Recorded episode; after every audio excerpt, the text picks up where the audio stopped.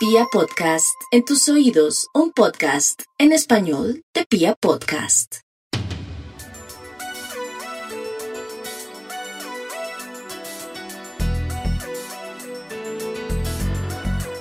A nuestros queridos amigos de Pia Podcast, quiero presentarles a un personaje a quien llevo tiempo eh, haciéndole la cacería tal cual. Quiero presentarles a un hombre, a un colombiano, es un líder colombiano. Se llama Juan Diego Gómez y es un visionario de los visionarios. Así lo defino yo un poco, porque creo que su papel ha sido fundamental para darle pistas a muchos emprendedores y a quienes no lo somos tanto, también de ser por lo menos un poco más acertados en nuestra propia visión del manejo del dinero y de muchas cosas en, nuestra actitud diaria. Es líder en educación financiera, catedrático, columnista, youtuber, ha sido de todo. Pero lo que más me llama la atención de Juan Diego es que es un pensador y una especie de caudillo del disruptismo, por lo menos así también yo eh, lo puedo estar definiendo. Ahora él me dirá si estoy en lo cierto o estoy totalmente equivocado. Y también eh, siento que ha llegado a un punto eh, fundamental de algo que muchos seres humanos no habían podido descubrir en tiempos anteriores y está relacionado con el tema de la libertad financiera, que es algo neurálgico y definitivo en la mayoría de los seres humanos. Entonces, así les quiero presentar a este hombre que es además autor eh, de pues, muchos libros, más de 10 textos. Entre ellos, eh, bueno, entre ellos tenemos, tenemos muchos y ahora uno nuevo que estamos estrenando. Así que eh, aquí quiero presentarles al autor de Menos miedos, más riquezas, hábitos de ricos, ideas millonarias, el día que Dios entró al banco y ahora este nuevo libro que se llama Manual para Irreverentes. Juan Diego, bienvenido. Carlos, muchas gracias. ¿Esta introducción o cómo la viste? Eh, demasiado generosa la introducción.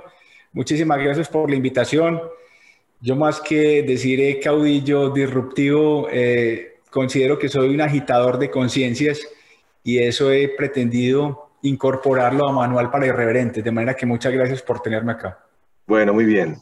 Eh, primero hagamos un, si quieres, un pequeño sintaxis de lo que es este nuevo libro que se llama Manual para Irreverentes y, y vamos a empezar a chicar sobre el libro y otras cosas. Juan Diego, bienvenido. Mira, Carlos, Manual para Irreverentes nace en una coyuntura fantástica, donde mucha gente está desesperada, donde mucha gente está no solamente enferma, física, sino mentalmente, donde hay desempleo, donde hay depresión, donde hay falta de optimismo, donde pareciere que no hay mañana. Pero resulta que sí lo hay. Resulta que sí lo hay. Y sí que lo hay. Manual para Irreverentes, he tratado de que sea una oda a emanciparse, una oda a la libertad, una oda a decir si hay futuro, si hay posibilidades. Y sabes, sobre todo, ¿por qué? Porque mientras podamos respirar, mientras tengamos un propósito de vida, mientras podamos mirar con la frente en alto y decir, las estrellas no le temen a la oscuridad, puesto que saben que es allí cuando más brillan, siempre habrá una esperanza. Manual para Irreverentes no es una exaltación de la violencia ni de la grosería. Irreverencia no es violencia. Irreverencia no es grosería. Irreverencia es, sobre todo, vencerse a sí mismo. Y si tú me permites, antes de la próxima pregunta, decir algo que creo neurálgico desde el principio, si tengo tu venia, fantástico. Mira, mucha gente está en las calles protestando. Yo no soy nadie para juzgarlos. Seguramente tendrán todas las razones habidas y por haber para hacerlo. Pero yo sí me pregunto como irreverente lo siguiente. ¿Cuándo diablos vamos a ver a alguien en la calle protestando contra sí mismo? ¿Cuándo vamos a ver a alguien en la calle diciendo, me rebelo contra el ser que hasta hoy fui? Me rebelo contra ese ser conformista, perezoso, procrastinador. ¿Cuándo? Es que protestar contra el otro es muy fácil, pero tiene un grave peligro. Cuando uno protesta contra el otro, contra el gobierno, contra el empleador, contra el perro, contra el gato, contra el vecino, está supeditado a que el otro le resuelva sus problemas. Entonces, si yo espero a que el otro me resuelva mis problemas, no tengo una vida propia. Tengo una vida alquilada. Y ojo con lo que te estoy diciendo. Le estoy dando la razón al que protesta pacíficamente. Yo no lo estoy juzgando. ¿Quién soy yo para hacerlo? Pero ¿por qué no protestamos también contra esos hábitos de pobres que tenemos? A mí sí me gustaría preguntarle a muchos de los que protestan desde esta tribuna. ¿Qué canales tienen suscritos en YouTube? ¿A qué cuentas siguen de inspiradores, de referentes, de millonarios, de personas más felices que ustedes en las redes sociales? Y eso es gratis. Entonces muchas veces nos quejamos, pero estamos haciendo la tarea. La irreverencia es sobre todo contra nosotros mismos. Porque es que uno es, y te doy ya la palabra, simplemente un ser más para el otro. ¿Quién soy yo para el gobierno? ¿Quién soy yo para el Estado? Uno más de millones. Pero ¿quién soy yo para mí mismo?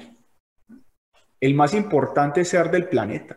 Entonces yo por eso le digo tanto a la gente, exige el doble de lo que le exiges a otro. Pídete el doble de lo que le pides al gobierno. Tú naciste solo y a la tumba irás solo. No dependas de nadie, por importante que parezca. Ok, listo. yo entiendo todo el contexto de lo que, de lo que me estás diciendo y, lo entiendo muy bien. Y, sé que hay muchas cosas que nosotros como seres humanos eh, seguramente eh, todavía tenemos que cambiar a la edad que sea. Eh, muchas que hemos heredado incluso de nuestras costumbres familiares, ¿no? Creo que la cultura también ejerce un una, serie de patrones que después vamos repitiendo, con los cuales de pronto no estoy tan, no estoy de pronto tan, eh, tan contento. Incluso creo que en el primer capítulo del libro de este Manual para Irreverentes tocas un poco de ese tema. Pero bueno, lo, lo único cierto es que, claro, y, Juan Diego es muy claro en lo que ha dicho de no está, eh, no está en contra de la gente que está protestando. Eh, y bueno, de alguna manera, también es que cuando se dispara la reforma tributaria, también era una reforma que de alguna manera era contestataria lo que pasa es que ya, yo creo que ya pasamos el límite y es lo que creo que nos excedimos, porque yo creo que hay derecho a protestar y hay derecho a decir y hay derecho a decir que pues no estamos de acuerdo con algo. Creo que el límite lo sobrepasamos hace un rato y ahora creo que lo complicamos mucho más con los bloqueos, que esto sí ya para mí ya no nos conviene. Sigamos hablando de libros, si, estamos, si estamos en, en, esta charla tan chévere con, con Juan Diego. Em, en la parte inicial hay una cosa que me gusta mucho porque eh, es un poco antagónica en este primer capítulo del libro vi algo que es eh, algo sobre las creencias. Y eso también es un desafío personal a lo cultural que hemos heredado. El mundo en realidad no es como nos lo enseñaron. El mundo ha cambiado bastante. Yo creo que nos hemos tragado mucho sapo sin haberlo digerido lo suficientemente bien. Mira, cosas, por ejemplo, así como me gustan a mí en alta plastilina, cosas como estas. Una persona llega y te dice, llevo 20 años trabajando en este empleo, pero ¿qué más si hace si al menos me pagan? Y yo le digo, espera un momento que voy a vomitar. Dame un segundito, yo ya regreso. ¿Cómo así? ¿Cómo así? ¿Cómo así? Por favor, es que si algo ha dejado claro esta pandemia, es que la palabra mañana no tiene definición. ¿Qué es mañana? Mañana puede ser el día en el que estemos muertos. Y la gente aferrada a un empleo en el que le pagan mal, lo tratan mal, no desarrolla su propósito de vida, está harto, hastiado, no ve la hora de que llegue el viernes, pero que, que se quede en él porque al menos le pagan. Ahí tenemos que ser irreverentes con nosotros mismos, por favor. ¿Qué clase de mentalidad es esa? Y no solamente hablemos de lo laboral, de lo humano. Yo una vez tuve una señora increíblemente. Esto parece surrealista, pero se imaginará Carlos en 30 años que llevo en estos temas, las historias que habría oído, que me dijo, es que mi esposo me pega, pero al otro día se le pasa.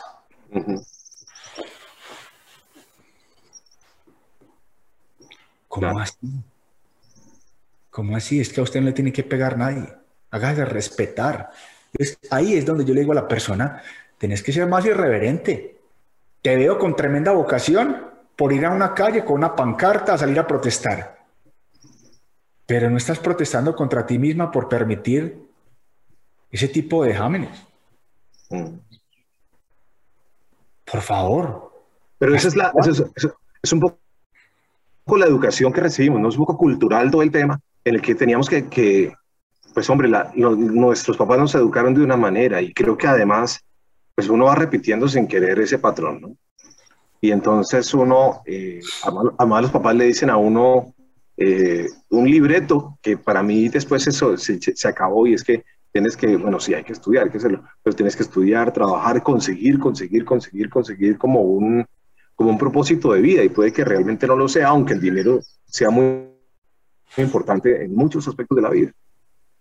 Carlos, vea, a propósito de lo que usted está hablando, una persona una vez me dijo, Juan Diego, mi papá es eh, fácilmente mi mayor obstáculo para cumplir mis sueños. Yo digo ah, y él dice que eso no va a funcionar, que va a perder plata, que deje de ser iluso. ¿Qué le digo? Me preguntó esa persona. Y yo le pregunté, ¿y quién es su papá? ¿Quién es su papá? Si yo pongo el nombre de su papá en Google, ¿qué aparece? Entonces, dele gracias. Claro, con su mamá le dio la vida, pero su papá no es ningún referente. Créale a quien le hable con el ejemplo. No es más. Maravilloso. nosotros muchas veces estamos dejando nuestros sueños a un lado porque una cantidad de frustrados, incapaces de hacer algo, dignos de poco y ejemplos de nada, entre ellos muchos familiares, nos dan una serie de mandatos sin haber puesto en práctica aquello que pregonan, sin ser ejemplo de nada. Entonces yo ahí le digo a la persona, irreverente, irreverente. Ay, Juan Diego, es que mi papá no me volverá a hablar. No te morirás por ello. No te morirás por ello. Usted sabe, eh, Carlos, que Pablo Picasso se rebeló contra su papá, entre otras cosas porque el apellido paterno de Picasso no es Picasso, es Ruiz. Entonces el papá le dijo, ¿cómo así? Oiga, oiga, usted se tiene que llamar como pintor Pablo Ruiz. Y él dijo, no, no, no, no, no, no, no, no. Es que Pablo Ruiz no me suena a nada. Yo a llevar mi apellido materno y me, y me llamaré Picasso. El papá puso el grito en el cielo. No importa. Hoy conocemos a Pablo Picasso, no a Pablo Ruiz. Si yo me tengo que rebelar contra mi papá, contra mi mamá, contra el que sea, lo hago. ¿Sabe por qué? porque mi felicidad no se negocia con nadie. Ahí está la verdadera irreverencia. Entonces yo sí quisiera hablar con tantos marchantes que son de una vehemencia brutal contra el otro. Y el gobierno y la multinacional y Petro y Uribe, para mencionar a solo unos protagonistas de la vida pública. ¿Y contra ti qué? ¿No? ¿Contra ti qué? Muy bien. Llegas a tu casa, llegas a tu casa y estás lleno de malos hábitos.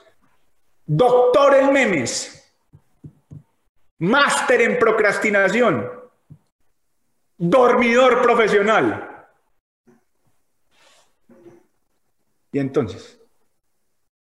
De acuerdo. Ir al otro día a la calle. De acuerdo. Primero tienes que protestar contra ti mismo. Muy bien, excelente.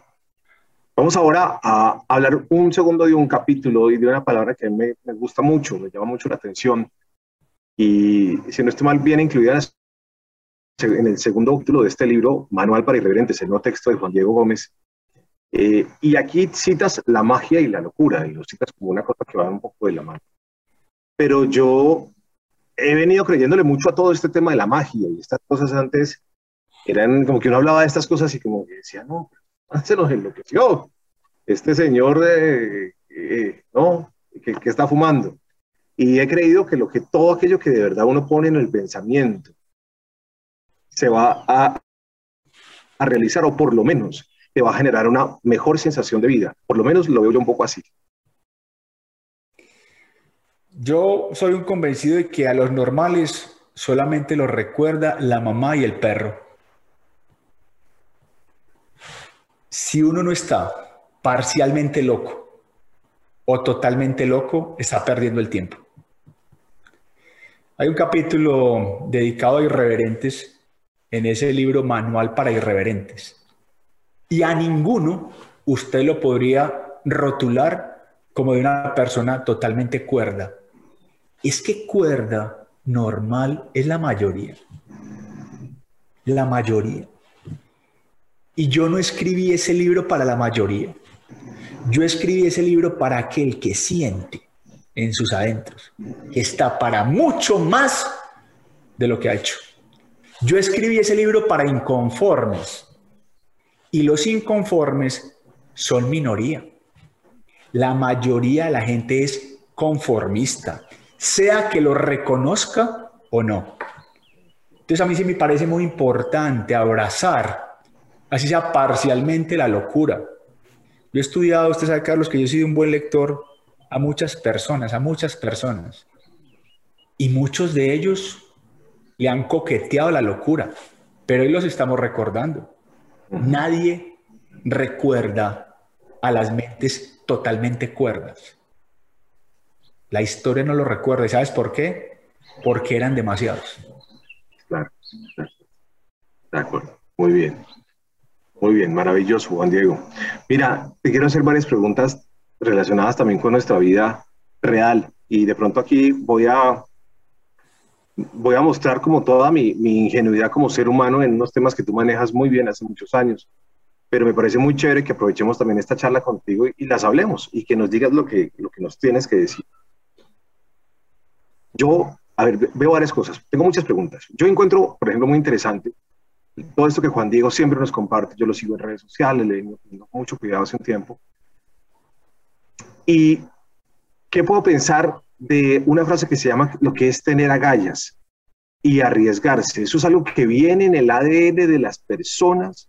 Yo conozco gente súper lanzada, líder, mejor dicho, emprendedora, se botan al río, mejor dicho, hacen y deshacen, y hay otros, me incluyo, que pronto lo pensamos, digo, no, pues esperen que esté el puente hecho por lo menos un pedacito para poder cruzar, ¿no? Entonces, ¿Qué es? Eh, ¿Eso viene en el ADN de las personas? Yo no me atrevería a decir que parcialmente no venga. Es posible que haya algo en los genes hereditarios. Pero si viniere, eso se puede modificar. Y yo te voy a decir cómo, desde mi punto de vista. Si yo tengo un propósito grande de vida, por ejemplo, ayudar a transformar la vida de millones de seres humanos en educación financiera y en crecimiento personal. Y te hablo de mi propósito de vida. Yo tengo que asumir riesgos. Yo me la tengo que jugar. Tú sabes que mi mamá no me sigue en redes sociales. Te voy a contar esta infidencia. ¿Sabes por qué? Porque sufre mucho. Porque así como hay unos que pues son muy fans, hay otros que me putean. y ella, como buena mamá, sufre mucho. Y yo una vez le dije lo siguiente, vea mamá, esto es tan simple como esto, hablando del tema riesgo que por el que me preguntas. Si yo por miedo voy a dejar de cumplir con mi propósito de vida, tenga la seguridad de algo, ya estaré muerto. Yo me tengo que arriesgar, yo tengo que asumir riesgos, porque de lo contrario me devora, me engulle el statu quo, que es esa zona de confort. Peguémonos pasitos, estemos bien ahí, trabajando de 9 a 5, callado, que no pase nada. Pero así no logro mi propósito de vida. Entonces, cuando uno se pone un ancla, como una especie de magneto que te llama, que se llama propósito de vida, la razón por la cual viniste al mundo, tenés que asumir riesgos porque de lo contrario, esa quietud y ese mutismo te matan, te matan. Entonces yo pienso que si una persona se reconoce muy conservadora, muy temerosa, muy miedosa, la mejor forma de salir de ese estado es ponerse un propósito de vida alto, que te obligue, que te jalone a cambiar, porque de lo contrario no. Imagínate yo decirte, por ejemplo, para terminar de responder, no, mi propósito de vida es transformar la vida de las personas que viven en mi edificio, que son 15.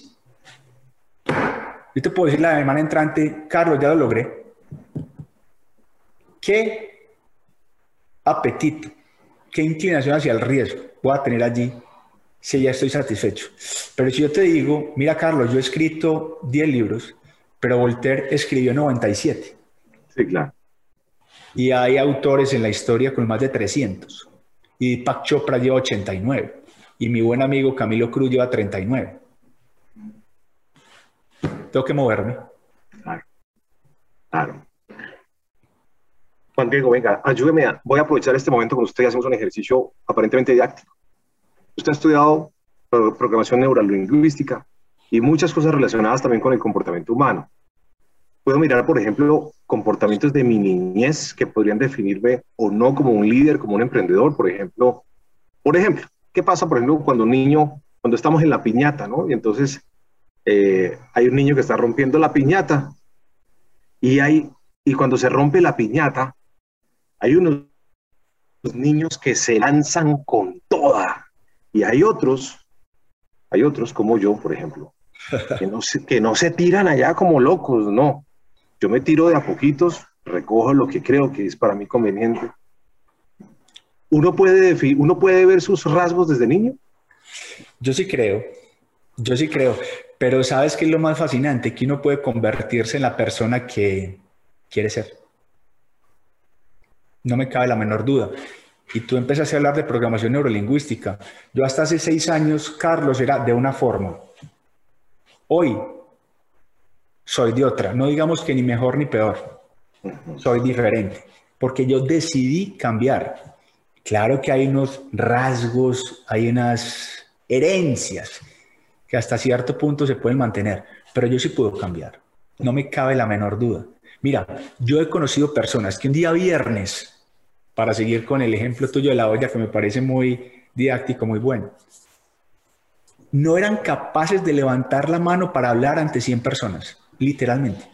Esas personas que tú ves que cogen un micrófono y tiemblan, se ponen rojos, sudan, que ni siquiera son capaces de decir el nombre. Y el día domingo no eran capaces ya de soltar el micrófono. Cual Demóstenes, oradores profesionales. Y tú dices, uy, ¿qué pasó aquí? y sabes cómo se llama la respuesta, que obviamente pues es un sistema de otra conversación, programación neurolingüística. A mí no me cabe duda de que tú te puedes convertir en la persona que quieres ser. Ahora bien, termino ahí poniéndole como la cereza al postre. Yo no diría que porque Carlos era más cauto y no se lanzaba a recoger lo que cae a la piñata, ¿es malo entonces? No, puede que cierta cautela, puede que cierta prudencia sea buena para ciertas cosas que Carlos quiere hacer en la vida. Correr riesgo no siempre es bueno. Como lo que yo le digo a los seguidores, que hay una frase que a mí me encanta, que incluso la tengo registrada, imagínate, me tocó registrarla, porque pues hay gente muy inescrupulosa. La palabra modo hervir, yo la tengo registrada en Colombia, con abogados registrada en Colombia, modo hervir, y se volvió un himno en los seguidores. El modo hervir es algo que brota de tus entrañas, es una energía, es dinamita ambulante. Y yo les digo, no siempre hay que estar en modo hervir. ¿Por qué? Porque como el buen jugador de fútbol, haciendo la analogía, hay momentos de hacer pausas y de meditar y de orar, y eso quizá no sea modo hervir, pero hay que hacerlo. Entonces todo depende de qué necesites. Muy bien. Te quiero preguntar, te quiero hacer una pregunta que yo creo que genera muchos cuestionamientos, o por lo menos a mí me, me, impacta muchísimo y he tenido discusiones con mis compañeros de trabajo incluso por el manejo y el uso de esta palabra. Eh, la palabra es muy sencilla y es pobreza. Eh, y yo entiendo que estamos creciendo en un país que seguramente, pues hombre, tiene muchas limitantes en muchos aspectos, lo sé. Eh, sé que no todos crecemos con las mismas oportunidades, pero también he visto gente que ha nacido de la nada, pero absolutamente de la nada. Y por ejemplo, tengo un jefe que me muestra todos los días un ejemplo de una empresa que construyó de cero, pero absolutamente de cero y no tenía un peso. Y se la ingenió y vendía perros calientes y manejaba taxi y, y hoy tiene una empresa gigante y somos más de 300 empleados. Eh, y entonces yo, ah, y hay compañeros que de alguna manera acarician, y esto lo digo con todo el respeto del mundo, pero también lo veo como un desafío, acarician, ah, escucha, pero es que, no, pero es que no, hablemos de whisky en el programa porque es que la gente harta no tiene cómo, eh, no, la gente está muy mal. Entonces, acariciar un poco la pobreza me parece, yo que tengo como mis diferencias con eso. ¿Usted cómo lo, cómo lo ve, Juan Diego? Porque es que sí, digo, o sea, no todos tenemos la misma oportunidad y bueno, hay una cantidad de cosas que intervienen en países como los nuestros, no vamos a decir que no, pero otra cosa es estar de acuerdo con la pobreza. Yo ahí soy tajante, Carlos, para mí la pobreza apesta. Para mí la pobreza es eh, horrible, no hay nobleza en la pobreza. Hay mucha gente, y de eso me ocupo en el libro, hipócrita frente al tema dinero, porque entonces tú los ves hablar contra los ricos. ¿Sí? Sí. compran loterías para convertirse en uno de ellos. ¿A quién le ayuda uno, financieramente hablando, siendo pobre, si es una boca más que alimentar? A mí no me parece interesante la pobreza. Es más, y eso es muy polémico y lo trato también en Manual para Irreverentes me genera mucha sospecha. Aquel que teniendo todo para ser rico es pobre. Tiene salud, tiene tiempo, tiene virtudes, incluso tiene habilidades que producen altos ingresos y es pobre. ¿A qué le teme? ¿De qué cámaras se esconde? Yo en ese sentido la tengo clara. Esa frase de no cuente plata delante de los pobres, que es similar a la de tu compañero de no hablemos de whisky, me parece una mediocridad. Si yo fuera pobre, me encantaría que contaran plata delante de mí para ver qué siento e ir por ella.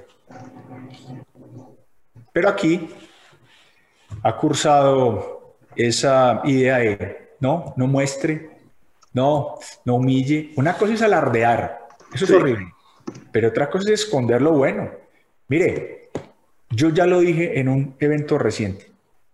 Yo me enorgullezco, y lo digo sin vanidad alguna, de haberme comprado la casa de mis sueños, la casa, la casa de mis sueños, en plena pandemia, aprovechando las oportunidades que dio la pandemia. Mientras muchos decían, marzo de 2020, que había que comprar papel higiénico, ¿te acuerdas? Que es que porque se iba a agotar. Yo decía, es momento de ir a la yugular en acciones que están a precio de huevo. ¿Qué pasó? Que las acciones se dispararon, uno nos beneficiamos con ellos y otros tienen el papel acumulado en el cuarto de San Alejo, porque no lo han gastado. ¿Cómo, ¿Cómo llevar esto que estamos hablando en este momento al masivo? Aunque sé que usted tiene un discurso que a veces pues, no va a llegar a muchas personas por obvias razones, por su personalidad y por el, por el carácter de su discurso. Pero ¿cómo tratar de llevar esto al masivo? Al, al que este mensaje, esto que estás hablando y estás diciendo de, vea, en plena pandemia pudimos aprovechar estas oportunidades, estas oportunidades y estas oportunidades. Porque claro, como decíamos al principio, hoy nos gobierna la incertidumbre. Escucha, ¿qué va a pasar mañana? Y ahora todo esto que está pasando, y ahora el COVID y la situación, y, este estado que está al revés, ta, ta, ta, ta, ta. ¿Cómo llevamos esto al, al, al, masivo y al día a día de las personas? Hay una frase durísima, Carlos, y a veces hay que acudir a lo coloquial para hacerse entender. Sí. ¿Cómo te parece que todas las abejas no han podido convencer a todas las moscas de que es mejor la miel que la mierda? Mira el fondo que tienes. Claro. Tú puedes dar un discurso, pero habrá gente peleada con el dinero, o peleada con Juan Diego, o peleada con lo que fuere, o peleada consigo mismo o berraca, brava consigo mismo, o resentida o envidiosa, llámala como tú quieras. Entonces yo la tengo muy clara ahí. No te desgastes. Esa abeja no se desgasta con las moscas. Les muestra la miel, pero si la mosca quiere seguir comiendo lo que ha comido, allá ella. Por eso a mí no me gusta debatir. Tú nunca me verás debatiendo con alguien. Que vamos a hacer un debate entre pobres y ricos. No, no, no. Yo presento mi punto de vista sustentado, fundamentado. El que quiera lo acoge y el que no, no hay problema. Que viva su realidad. Ojalá, que no es una palabra que me guste mucho, uno viera a muchísimas más personas concientizarse, como pasó con tu jefe, con la persona con la que trabajas, y que se puede empezar desde cero. Es que no faltará el que no me conozca y diga, ah, claro, es que ese señor eh, habla desde el privilegio. Mira, Carlos, Carlos, yo no nací en cuna de plata, ni mi papá era millonario, ni gateé en un tapete persa. Mi primer carro parece que lo hubiera traído Cristóbal Colón a América con la pinta, la niña y la Santa María, porque era destartalado, era un Mazda creo que modelo 1814 o algo así. Me eduqué con plata prestada, pero siempre fui muy estudioso y muy ambicioso. Y la ambición es el motor de los pueblos. Es que vuelvo a decir lo siguiente. Supongamos que quien nos esté viendo diga, no, a mí no me gusta la plata. A mí me gusta la filantropía. ¿Y cómo va a ser filantropía sin un peso? Vuélvete millonario y ayudas a muchos, y ayudas a muchos a progresar. Mm, sí, ahí viene también lo de ser rico es malo. Eh, malo para vivir maluco. Hay unas frases, eh, que aprovechando de esto, hay unas frases que creo que me des tu, definición. A ver, ¿tú qué piensas de ellas? Dios proveerá. Eso es un peligro. Adiós, yo creo en Dios. Adiós, yo creo plenamente en Dios y si le diste el día que Dios entra al banco, pues más me vas a creer. Pero a Dios hay que, hay que ayudarle en qué sentido. Dios nos ayuda, pero hay que hacer la tarea, sin duda alguna. Sin duda. Cada, cada niño viene con su pan debajo del brazo. Parcialmente cierto. Parcialmente cierto, ¿por qué? Porque tiene algo de cierto en lo siguiente, y en eso quiero hacer énfasis. Cuando Mariana mi hija llegó, es la mayor, hasta de cuenta que me prendieran un turbo adentro. Yo me levantaba a las 3 de la mañana a hacer trading, Carlos, en esa época, con la bolsa de Londres. Y yo pasaba por el cuarto de esa niña y la veía ahí, acostadita, dormidita. Y yo decía, yo me hago matar para que a esta niña no le falte nada. Entonces uno se apalanca con un hijo desde ese punto de vista, además pues de la felicidad que provee, fantástico la siguiente, casualmente. Los padres deberían darle todo a sus hijos. El padre que lee todo a un hijo comete un grave error. Ahí yo me apalanco con la frase de Warren Buffett, el inversionista fácilmente más famoso de todos los tiempos, que decía que hay que dejarles a los hijos lo suficiente para que hagan lo que quieran, pero no tanto como para que no hagan nada. Y creo que tenía mucha razón. Ok, muy bien. ¿La felicidad de las personas está en el dinero? No, pero el dinero ayuda a incrementar la felicidad. Ok, bueno, muy bien. Listo, estas, estas frases me parecen chéveres y, y, qué bueno poderla charlar con, con, Juan Diego, que ha sido un abanderado de todo el tema financiero.